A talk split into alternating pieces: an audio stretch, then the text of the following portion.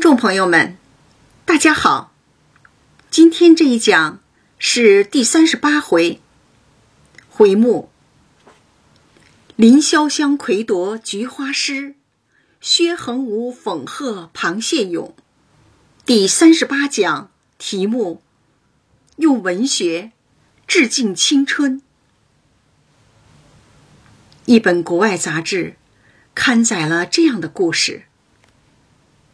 一个偏僻的村庄，终于通了火车。每天火车来的时候，都有一个小孩站在高坡上，热情地向车上的乘客挥手致意，可总是没有得到任何回应。他扪心自问：是我们的村庄太丑陋，还是我长得太难看，或是？我的手臂姿势错了，还是我站的位置不对？孩子闷闷不乐，因此而病。但他依旧去挥手。他的农民父亲很着急，到遥远的城镇医院呢求医问药，问到的所有医生都摇头。晚上。父亲住在了一个小旅馆里，长吁短叹声吵醒了同屋的一位旅客。父亲说出了缘由，旅客若有所思了片刻，重新睡去。次日一早，父亲醒来，那位旅客已经离开。父亲万般无奈，回到村子。刚到村口，就看见了笑脸相迎的妻子，告诉他：今早火车通过的时候，有个男人把半个身子探出窗外，拼命的向孩子招手。孩子惊喜的追着火车跑了一阵子。回到家，病全好了。很喜欢这个故事，它非常具有象征意义。人与人之间的冷漠能引发疾病，而人与人之间的理解、回应和共鸣，则能治愈疾病。不同的回应方式，也为生命彰显出不同的意义。凯撒大帝当年出征，大获全胜时说：“我来了，我看到，我征服。用武力的方式征服了领地，可这只是短期的一时之威。对于梵高，也可以说是：我来了，我看到，我绘画。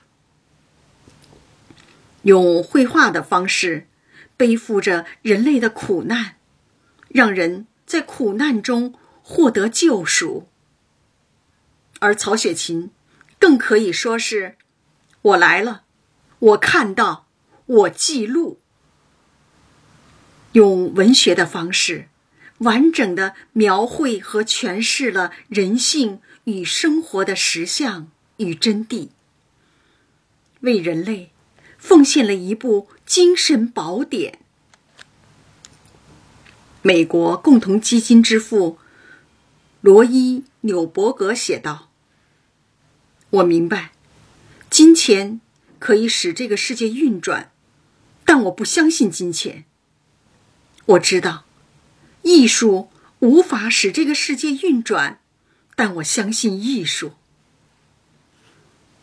由文学、绘画。”音乐等所构成的艺术，为人类赋予生命的能量，却是长久的、永生永世的。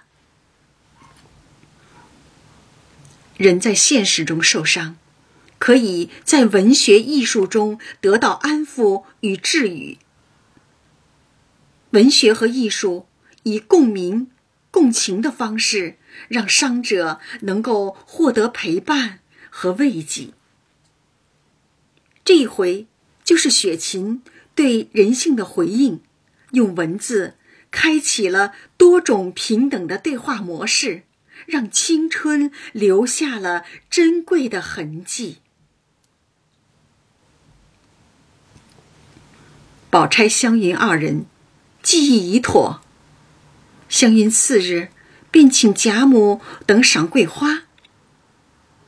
至午，果然。贾母带了王夫人、凤姐，兼请薛姨妈等进园子来了。凤姐选定地点，藕香榭已经摆下了，那山坡下两棵桂花开得又好，河里的水又碧清，坐在河当中亭子上，岂不敞亮？看着水，眼也清亮啊。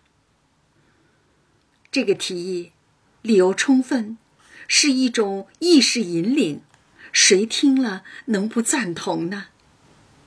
也由此进入了人与自然的对话。进入谢中，放着两张竹案，上面酒具、茶具早已备好，这都是细致热心的宝钗帮助湘云预备的。触景生情，贾母向薛姨妈道：“我小时候家里也有这么一个亭子，叫枕霞阁，天天同姐妹们去玩。那日，谁知我失了脚掉下去，几乎没淹死，好容易救了上来，到底被那木钉把头磕破了。如今这鬓角上……”那指头顶大一块窝，就是那残破了。众人都怕惊了水，又怕冒了风，都说活不得了。谁知竟好了。现在的老年身，与昔日的少女心，由回忆连接，青春与老年，昨天与今天开始了对话。凤姐抢先笑道：“那时要活不得，如今这大福可叫谁享呢？可知老祖宗从小的福就不小。神差鬼使碰出那个窝来，好成福的。寿星老头上原是一个窝，因为万福万寿盛满了，所以倒凸高些出来了。”敢如此调侃似的跟贾母开玩笑，也只有凤姐了。这极具形象的夸张比喻，逗得贾母和众人都笑软了。贾母就是惯着这个孙媳妇，喜欢她这样，恨不得凤姐日夜跟着，也常笑笑，觉得开心。这种。祖孙辈之间的谐趣活泼的对话，冲破了世俗君臣父子等级礼教的约束，尽显出家中天伦之乐的喜悦与温暖。众人进了亭子，凤姐忙着搭桌子。上面一桌，贾母、薛姨妈。宝钗、黛玉、宝玉，东边一桌，史湘云、王夫人、迎叹息；西边靠门一小桌，李纨和凤姐的，二人皆不敢坐，只在贾母、王夫人两桌上伺候。凤姐吩咐：“螃蟹不可多拿来，仍旧放在蒸笼里，拿十个来。”吃了再拿。螃蟹得吃热的，十个人一人先吃一个。凤姐站在贾母跟前为她剥螃蟹，又让拿来烫的滚热的酒，可驱螃蟹的寒凉。又命去取菊花叶儿、桂花蕊腾的绿豆面子来，预备洗手，可以。除腥去油腻，今天虽是湘云做东，宝钗暂住，可总指可是呢，总指挥呢还是凤姐，忙前忙后的，根本坐不下来。湘云也跟着张罗，令人在那边廊上摆了两桌，让鸳鸯、琥珀、彩霞、彩云、平儿去坐。鸳鸯。是贾母的丫头，今天她可放假了。见凤姐走来，站起来道：“奶奶，又出来做什么？让我们也受用一会子。”凤姐笑道：“鸳鸯小蹄子，越发坏了。我替你当差，倒不领情，还抱怨我，还不快斟一盅酒来，我喝呢。”鸳鸯和丫头们忙为凤姐斟了酒，平儿为凤姐剃了一颗黄子送来。凤姐都享用了，笑着要走。鸳鸯笑道：“好没脸，吃我们的东西。”这个场景热闹轻松，主仆身份置换，凤姐照顾众人，对丫鬟们的玩笑话。非但不恼，还把自己的丈夫也搭了进来。你少和我作怪，你知道你莲二爷爱上你了，要和老太太讨了你做小老婆呢。酒喝多了，说起话来，嘴里没有把门的了。鸳鸯道：“这也是做奶奶说出来的话。”还要拿新手往凤姐脸上抹，凤姐央道：“好姐姐，饶我这一遭吧。”她对鸳鸯说：“饶他这一遭。”这更不像强硬的凤姐说的话了。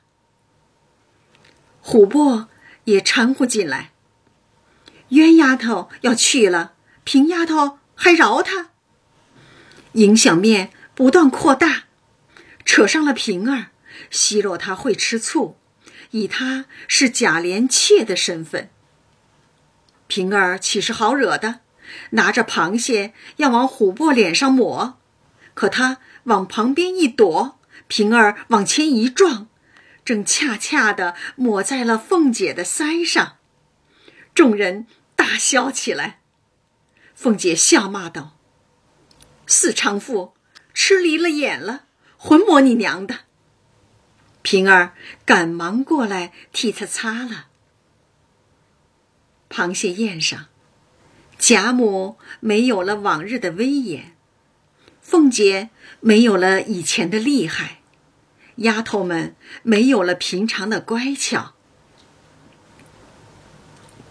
每个人都回到了人性的原点，完成了。平等、和谐、风趣的对话。贾母一时不吃了，大家方散。众人在藕香榭中赏桂花、吃螃蟹、喝酒、品茶、喜笑、玩闹，经过了这个热烈欢快的物质享受的前奏。便进入了沉静忧思的精神享受的主题——咏菊赋诗派对。湘云便取了取了诗题，用针挽在墙上，张榜公布了第二次开设的十二个题目，又把不限韵的缘故说了一番。对比第一次开设，规则有了改变。上次不但限韵，都用恩人臣韵，还限字。第一句、二、四、六、八句结尾一定要用门、盆、魂、痕、昏这五个字。这次既不限韵，也不限字，自由择韵。也展示了个性。这些会员进入诗的境界要有预热，经过一个由主动经过一个由动到静的过渡期，酝酿情绪，激发灵感。林黛玉因不大吃酒，又不吃螃蟹，令人多了一个绣墩，倚栏杆坐着，拿着钓竿钓鱼。黛玉体弱多病，特别是胃弱，对喝茶、饮酒、吃螃蟹都不适应。本想找个僻静处调整一下情绪，可不是感袭来了。因说道：“我吃了一点螃蟹，觉得心口微微的疼，须得热热的喝口烧酒。”宝玉忙令将那合欢花庆的酒烫一壶来，黛玉也只吃了一口，便放下了。我非常理解黛玉，因为自己也胃弱，不能喝茶，特别是绿茶，喝了不舒服。还特别影响睡眠。吃螃蟹，尤其喜欢吃腿，最多的一次吃了两只螃蟹的腿，结果右眼上眼皮肿得老高，怎么用药也过了小半年才好。医生说：“看来你的身体已经不能接受这种很寒的食物了。”从此，我再没吃过螃蟹。宝钗手里拿着一只桂花，玩了一回，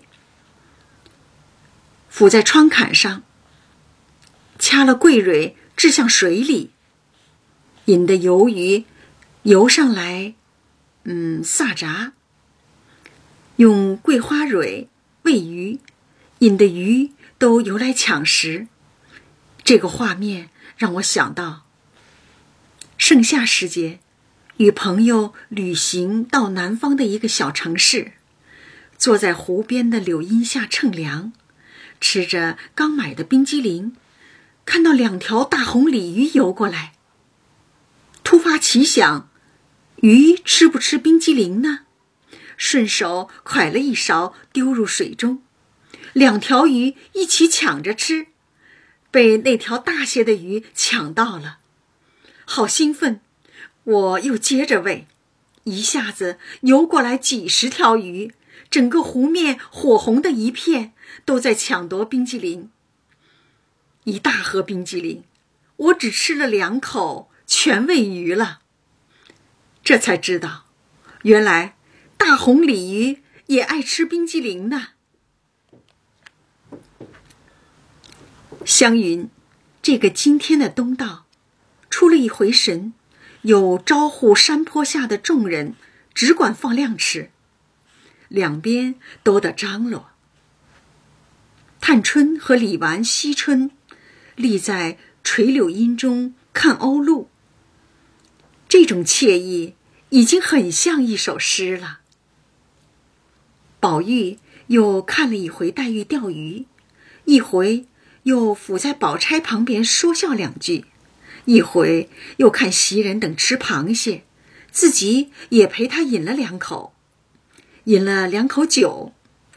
这种无事忙的个性，无时不刻都要展现出来。预热过后，开始选题。宝钗过来，蘸笔至墙上，把头一个一局勾了，底下又缀了一个横字。黛玉接过笔来，把第八个问局、第十一个局梦勾了，也缀了一个“消”字。宝玉将第二个访局勾了，也缀上一个“祥”字，也缀上了一个“将”字。探春选了簪局，湘云走来。将第四、第五对局、共局一连两个都勾了，也缀上了一个“香”字。探春道：“你也该起个号了。”宝钗建议：“方才老太太说，你们家也有个水亭叫枕霞阁，如今虽没了，你到底是旧主人。枕霞旧友成了送给湘云的号，宝玉将“湘”字抹了，改了一个“霞”字。又有顿饭的功夫，十二题已全，各自腾出来。李纨等按所列的局谱的顺序从头看起。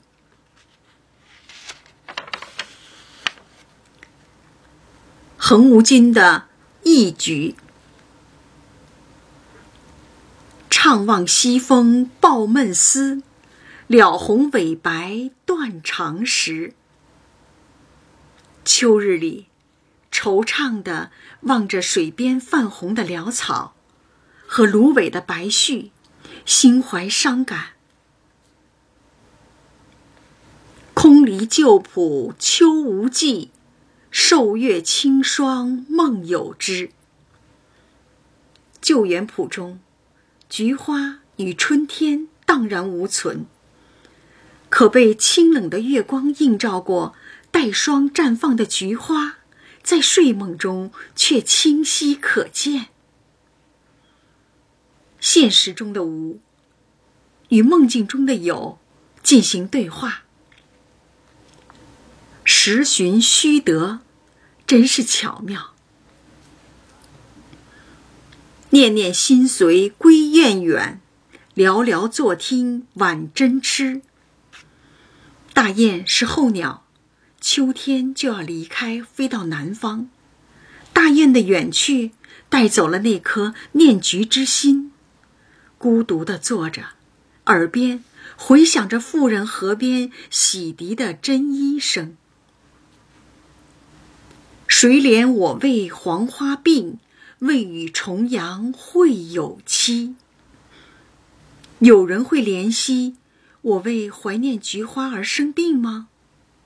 我对自己说，每年的重阳节都会看到再次开放的菊花。这就是宝钗的个性：哀而不伤，悲而不怨，病而不痛，永远。对未来充满希望。有希望的人不会绝望。下面是宝玉、怡红公子的访菊。闲趁双晴试一游，酒杯茶盏莫烟流。天晴，霜降，闲意秋爽。正适合出游访菊，万不可沉溺于茶酒之中。霜前月下谁家种？坎坎外篱边何处秋？霜前月下是在讲季节、讲时间。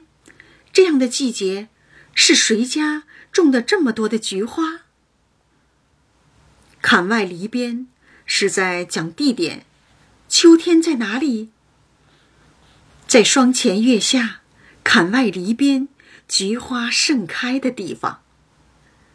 这样的自问问得好，如此的自答答得更妙。蜡鸡远来情得得，冷吟不尽兴悠悠。脚踏木屐远道而来。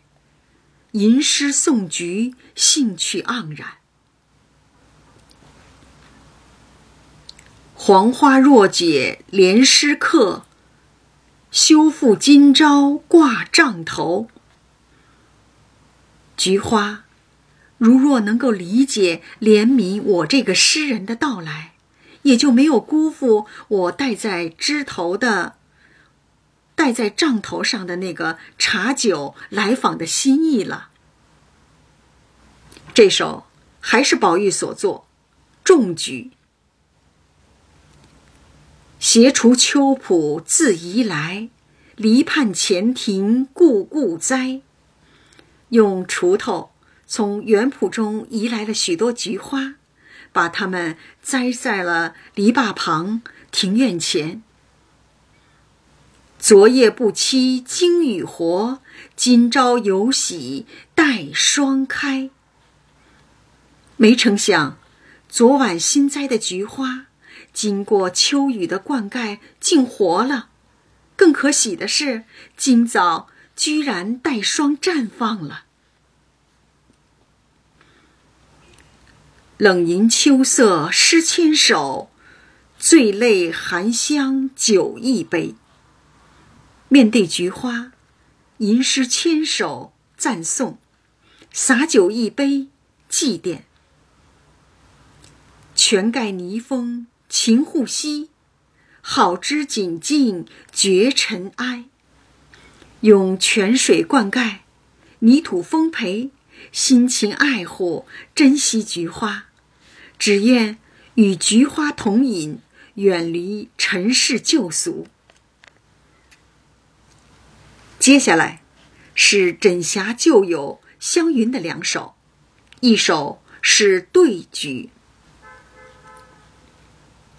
别浦移来贵比金，一丛浅淡一丛深。从远处的苗圃中。移来了比黄金还要珍贵的菊花，颜色一丛丛的深浅相间。萧疏篱畔磕头坐，清冷香中抱膝吟。着装随意的坐拥萧条疏落的秋日，与孤寂的清冷的菊花。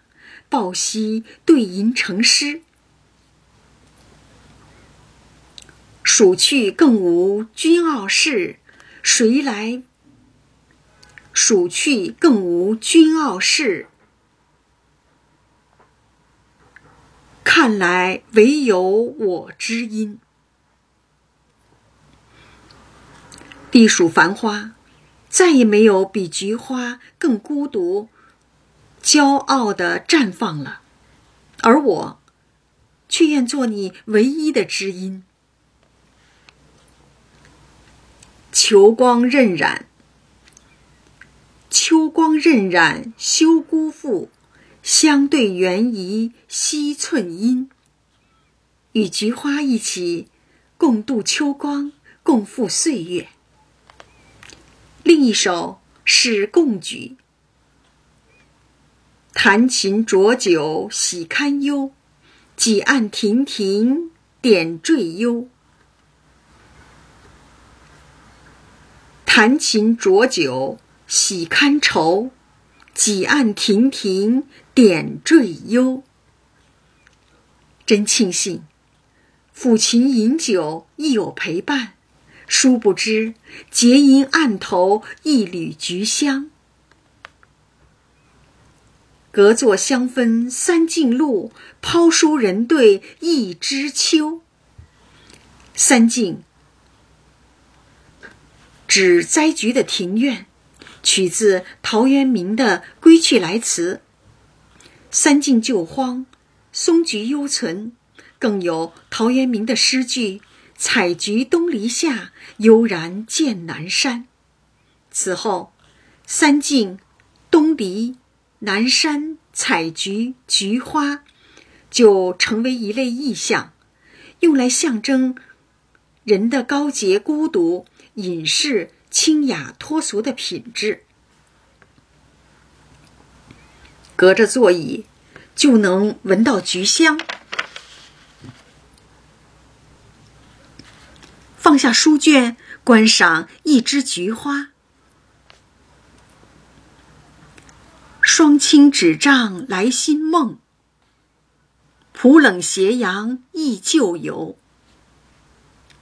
菊花的芬芳，让眠中又添新梦，可梦中依旧是昔日晚照游园的印记。傲世野阴同气味，春风桃李未烟留。情愿，情愿。与孤傲的秋菊相伴同饮，而那些如春风桃李般追求世俗功利的人，与我无缘。第六首是大观园中的诗仙黛玉潇湘妃子的咏菊。无赖诗魔昏晓清，绕篱七十自沉阴。如果说流泪是黛玉的命，那么赋诗就是黛玉的魂。从清晨到黄昏，一直都沉浸在诗意的境界中，围绕篱笆，倚靠石头，独自沉思低咏。这是一种用生命写诗的状态，与别人非常不同。孤独的流泪，与尽情的赋诗，就是黛玉生命的存在方式。诗词是天，眼泪是地。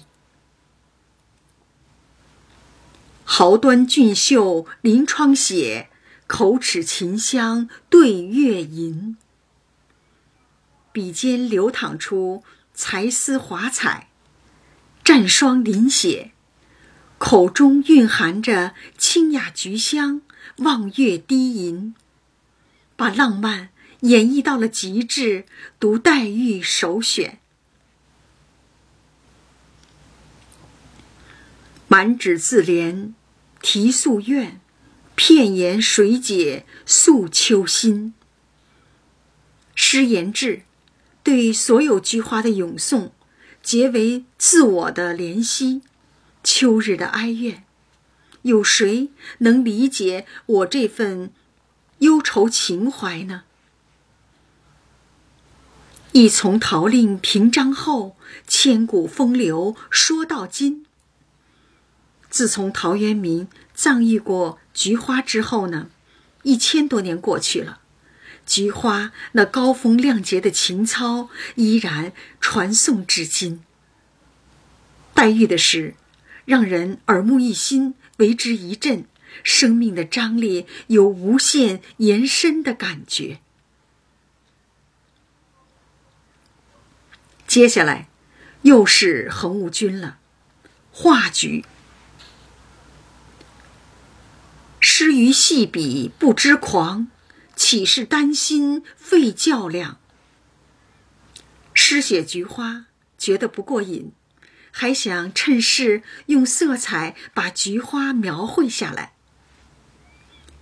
巨叶泼成千点墨，攒花演出。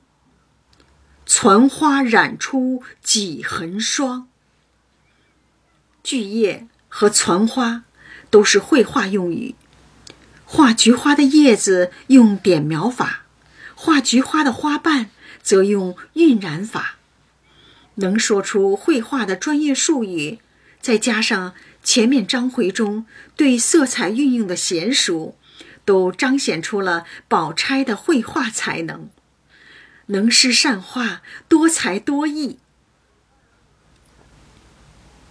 淡浓神会风前影，调夺秋声万底香。浓墨淡抹，勾勒出菊花在秋风中摇曳的神韵。画菊女子佩戴的手镯，仿佛也被菊的幽香熏染。莫认东篱。闲采多，沾平聊以慰重阳。别以为这是东篱之菊就采了去，这是用来贴在屏风上，随时可以重阳赏菊。充满希望的意境，与前首诗的“未与重阳会有期”异曲同工，可因雷同，也就没了新意。后面是潇湘妃子的第二首《问菊》。欲训秋情重墨汁，喃喃负手扣东篱。秋天到底在哪儿呢？我们一起去叩问东篱中的菊花吧。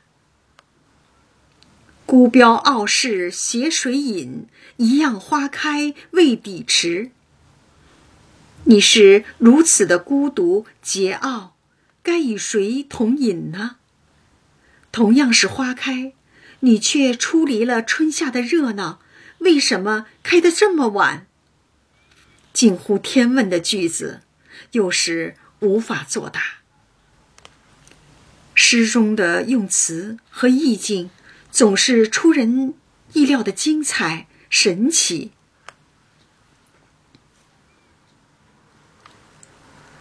浦路停霜何寂寞，鸿归穷病可相思。菊花，在园圃中的寒露，庭院里的冷霜中开放，会有多寂寞呢？大雁南飞，蟋蟀悲鸣，还会再思念他们吗？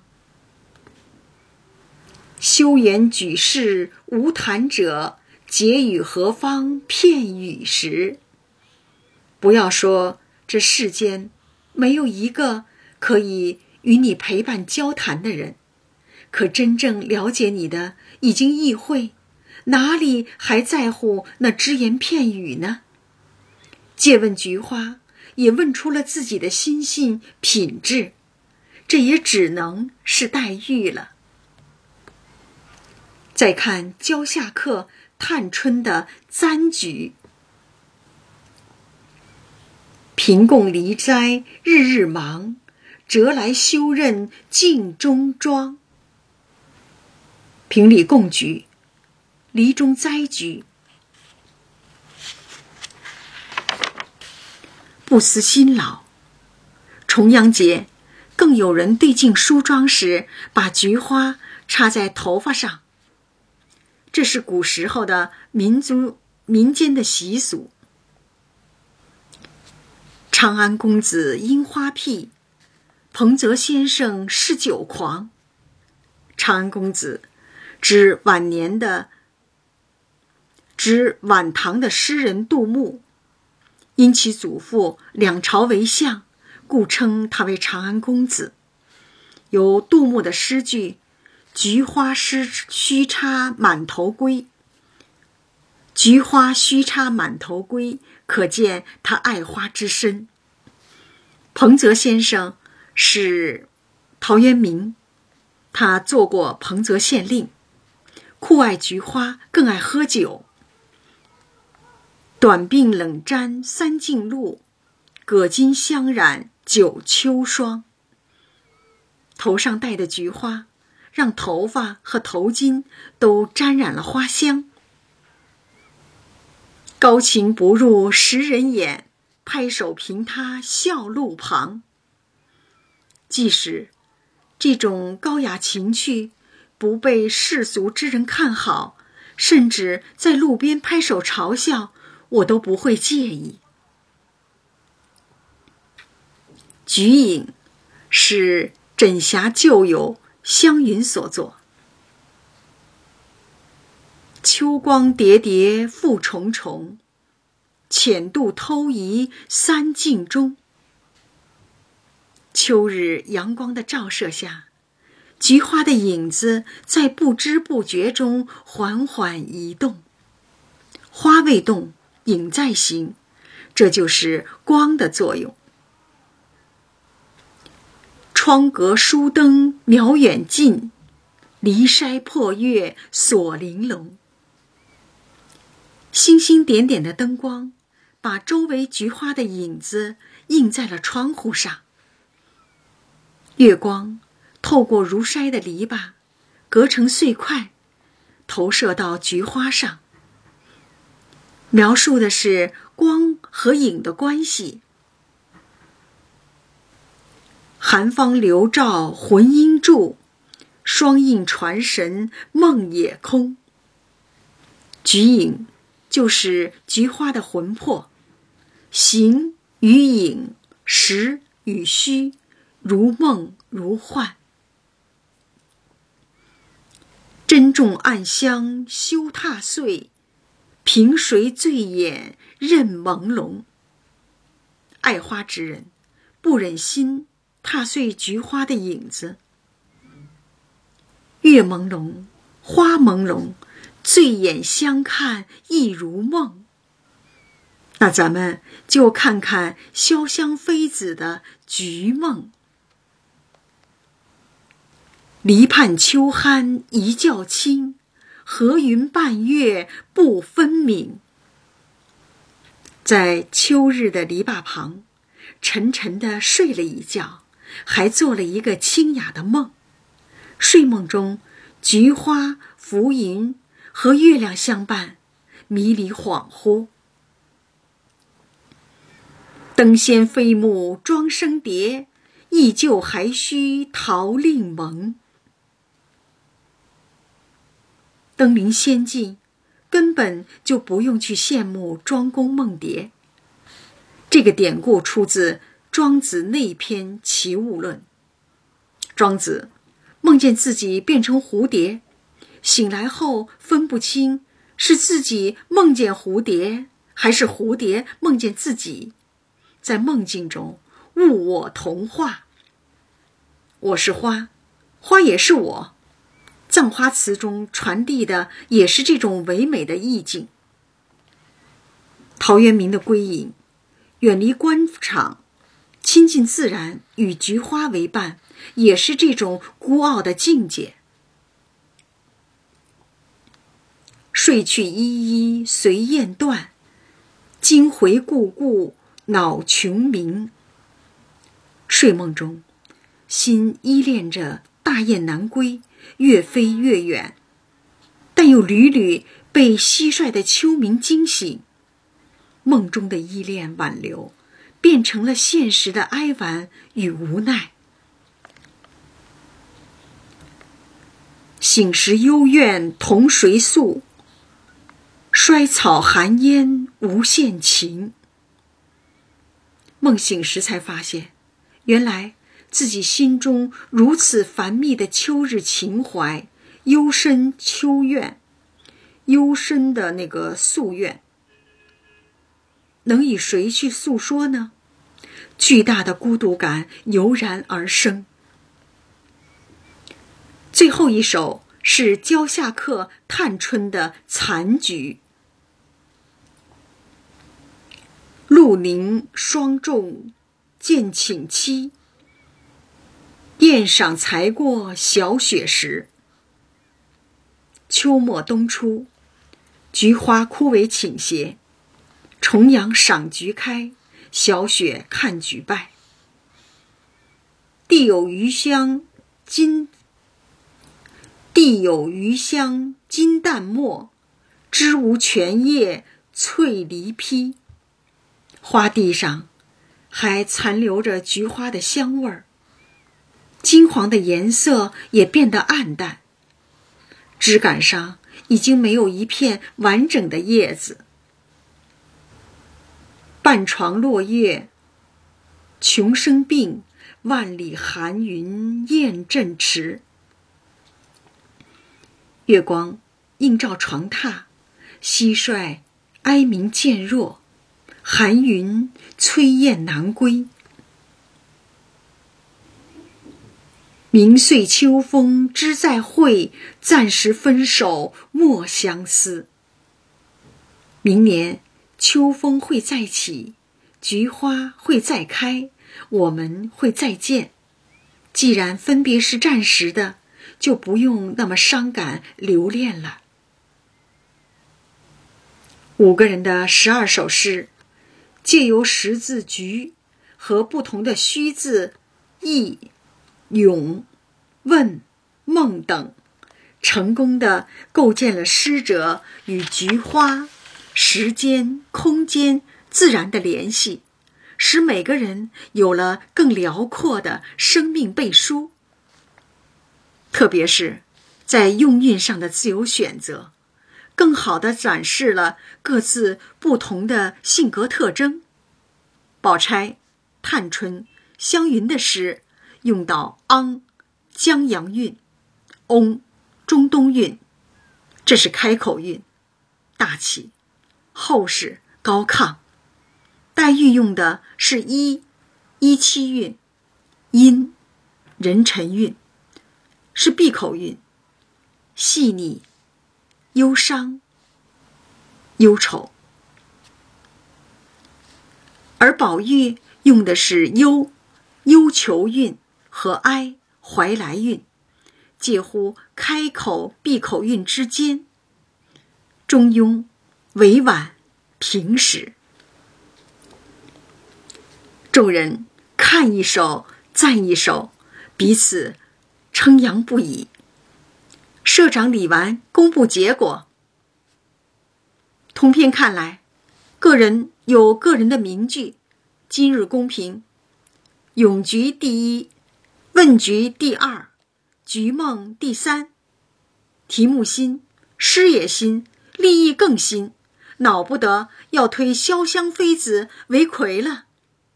然后，簪局、对局、贡局、画局、一局次之。黛玉斩获前三名，毫无悬念夺魁。之后的名次是探春、湘云、宝钗。这个结果让宝玉喜得拍手直叫，即是极公道。李纨不善写诗。却善评诗，再夸黛玉。巧的却好，不露堆砌声色，不露堆砌生硬。下面就进入了选手之间的自由短、自由点评阶段。评诗，相互欣赏也是一种能力，好比一场激烈的围棋赛后，选手和评家一起复盘。黛玉道：“据我看来，头一句好的是‘浦冷斜阳忆旧游’，这句背面敷粉。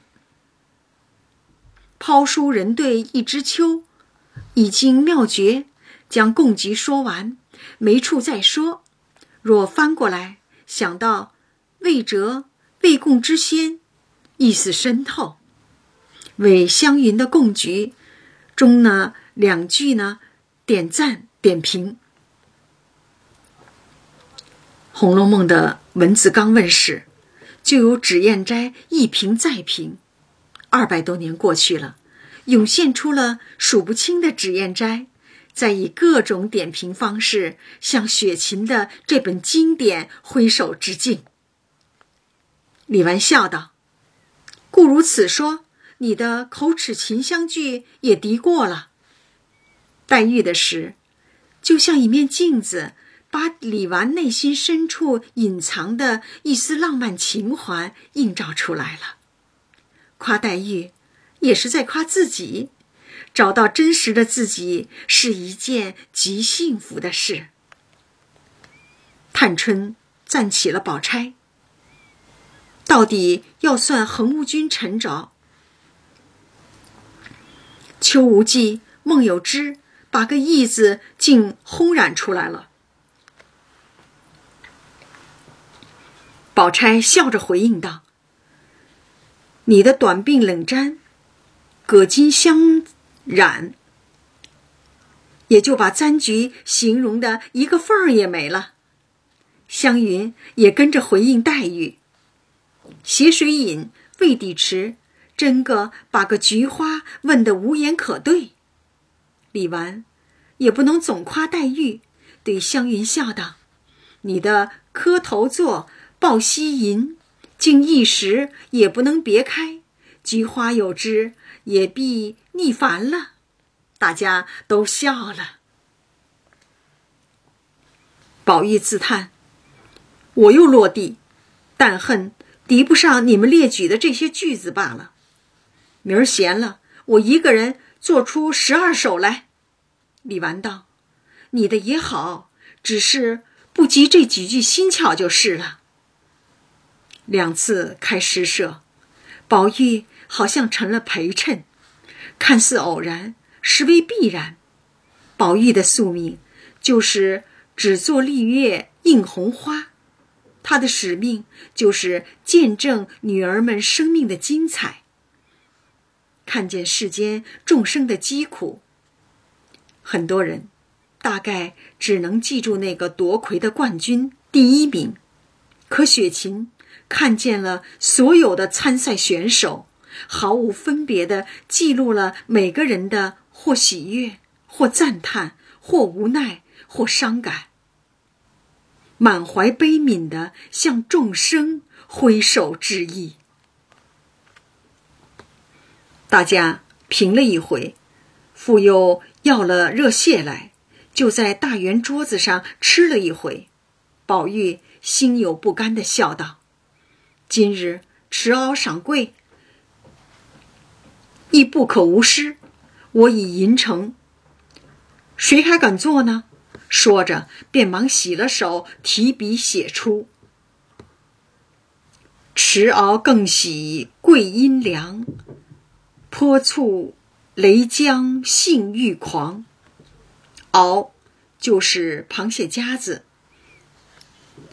在桂花树的阴凉下，高兴爽快的吃着螃蟹，还得蘸着撒了姜末的醋，用以平衡螃蟹的寒凉。饕餮王孙应有酒，饕餮王孙应有酒，横行公子却无常。饕餮指贪吃的人。横行公子是在说螃蟹，它没有肠子。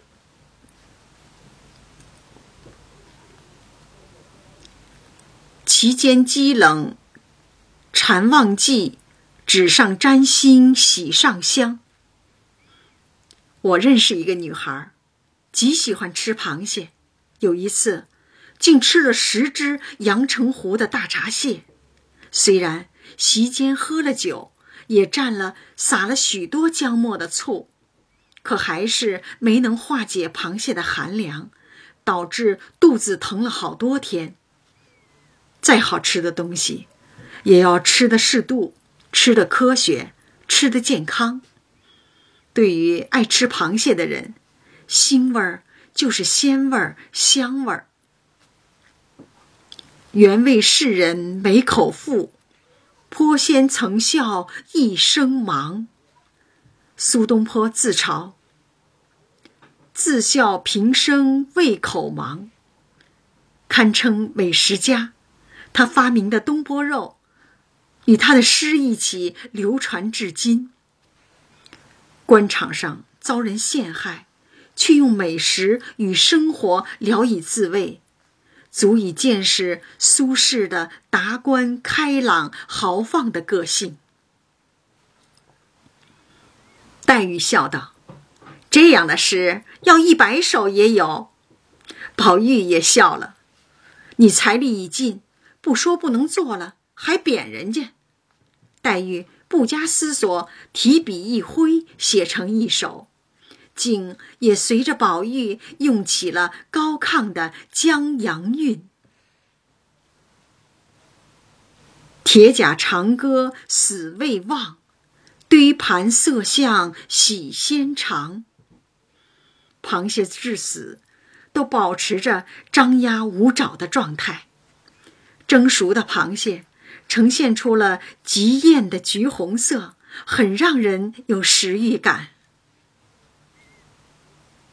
鳌峰嫩玉双双满，壳凸红脂块块香。螃蟹夹子中的肉饱满白嫩，壳中的蟹黄吃起来那么香。这是在说螃蟹很肥，还是母蟹？因为里面有蟹黄，公蟹中有的是白色的蟹膏。肉多更怜亲八足，助情谁劝我千伤？你这么多的肉，更有八只脚，还不是成了我的盘中餐？对思佳品酬佳节，贵佛清风菊带霜。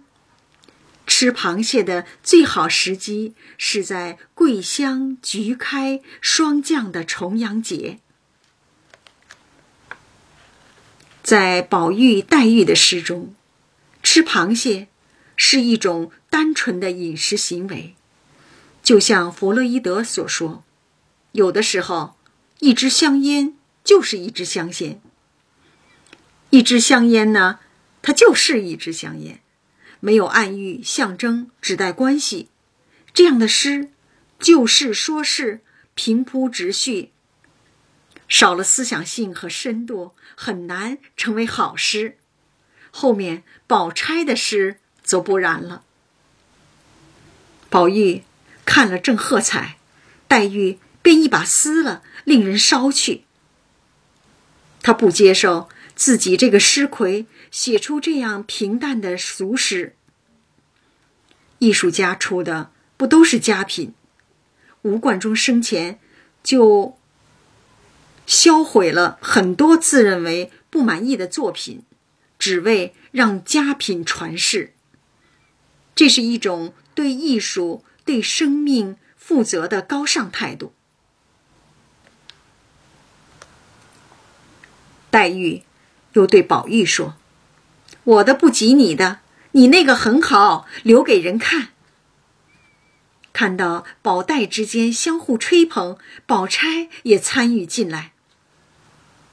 我也勉强，我也勉强了一首，未必好，写出来取笑吧。桂霭同音作举觞。长安咸口盼重阳，桂花飘香。坐在梧桐树下，举杯畅饮。那些好吃善饮的人，盼望重阳节的来临，就可以品尝到味美的肥螃蟹了。眼前道路无经纬，皮里春秋空黑黄。有个成语“横行霸道”，也可以用来形容螃蟹的行走方式，要么向左，要么向右横着走；与人的要么向前，要么后退纵着走，完全相反。这里在用螃蟹反讽那些不遵守规矩、霸道的人。其实，螃蟹并没有错。人有人道，蟹有蟹道，只是天然禀赋不同而已，不能让动物遵从人的逻辑。以前要除四害，麻雀就是其中之一，因为它与人争粮食吃。可这只是人的逻辑呀，当然现在已经不这么提了。后半句，打开蟹壳。只有黑黄两色，还用到一个典故，取自《晋书》中的，有“皮里春秋”，指那些表面上不动声色，内心却暗藏心机的人，表里不一。整句诗斥责霸道有心机的人。看到这里。众人不禁叫绝。宝玉道：“写的痛快，我的诗也该烧了。”在《脂砚斋评石头记》中，宝玉的这句话写得更直接，骂得痛快。一向理性温和的宝钗，怎么在此变得不厚道、不宽容、不豁达、刻薄的骂起人了呢？酒味敌心还用局，信防积冷定须将。只是酒，抵挡不了蟹的腥味儿，还要用菊香。另喻，以菊的清雅抵抗世俗的诱惑。食用性极寒的蟹，一定要用姜末平衡化解。另喻，世间的冷漠要用温暖驱散，一语双关。于今洛府成何意？乐谱空余何属香？曾经你在水田拾稻，如今放在蒸锅里一蒸，你的一切都无济于事了。只剩月下水边稻谷高粱的余香。东北的盘锦盛产大米，可盘锦的稻田蟹也成为人们餐桌上的美味佳肴。蟹食稻，人为护稻，先食蟹，再收稻食米。其实，最后留下的是冷月寒朴。正如作家韦岸所说：“一种人所不见的大的循环，保持着万物的终极平衡。草食泥土，草被食草者食；肉食者食草食者，肉食者被泥土食。虽然人。”在生物链条的最末端，到头来还是要尘归尘，土归土。从吃螃蟹这件小事，引申到宇宙的终极平衡，揭示了终极宿命的大残酷，后面隐藏的却是大伤感、大悲怆。这还是我们眼中那个熟悉的宝钗吗？众人看毕，都说这是石蟹的绝唱。这些小题目，原要遇大义才算是大才，只是讽刺世人太毒了些。从这首诗中，看到了人的霸道、心机、残酷和狠毒。难道这些都是别人？与宝钗全无一点关系吗？世上最美的图，就是由黑白两色组成的阴阳鱼太极图。它简单明了的揭示了人性、社会、宇宙存在的方式。知晓了其中的奥妙，即可成为一个智慧之人。按照这个原理，每个人的心中都有高大上，也有矮小下，只是往往愿意表现前者，隐藏后者。可隐藏的时间太久，压抑的太深，这部分总会寻机暴露。人在非常的时候，往往表现出极致的另一部分，最常表现的。最常用的表现的方式呢，就是投射。你看到的每件事，都是你的内心投射。螃蟹和诗，就像一面镜子，反射出了手里圆融、厚道、温和的宝钗，隐藏压抑很久很深的另一面：霸道、心机、残酷和狠毒。他说的不是别人，不是螃蟹，恰恰是自己。上次开诗社的冠军，竟沦为这次的倒数第二名。极度好强的宝钗，岂能善罢甘休？这哪里是勉强写成，分明是发力而作。倒把内心隐藏的部分痛快淋漓的发泄了出来。大好人宝钗，此刻变成了真实的宝钗，还原到了人性的原点，回归到了本来面目。这样的宝钗更可爱。人在真实的时候最美。沈从文说：“我要建一座希腊小庙，里面供奉的是人性。”我的目光在这句话中停留了很久，深受感动。每次翻开《红楼梦》，就像走进了一个庞大的寺院，里面各色人等，让你充分了解人性的复杂与多样。生活就是一个大道场，其中的逐世纷争，帮你领悟社会的丰富与真谛。到头来，终于明白，这两者原本相依相存，一脉相承。在生活中，去了解人性，在人性中去感悟生活。人性是物性的绽放，人道是天道的更续。这一讲就讲到这儿，感谢大家的收听。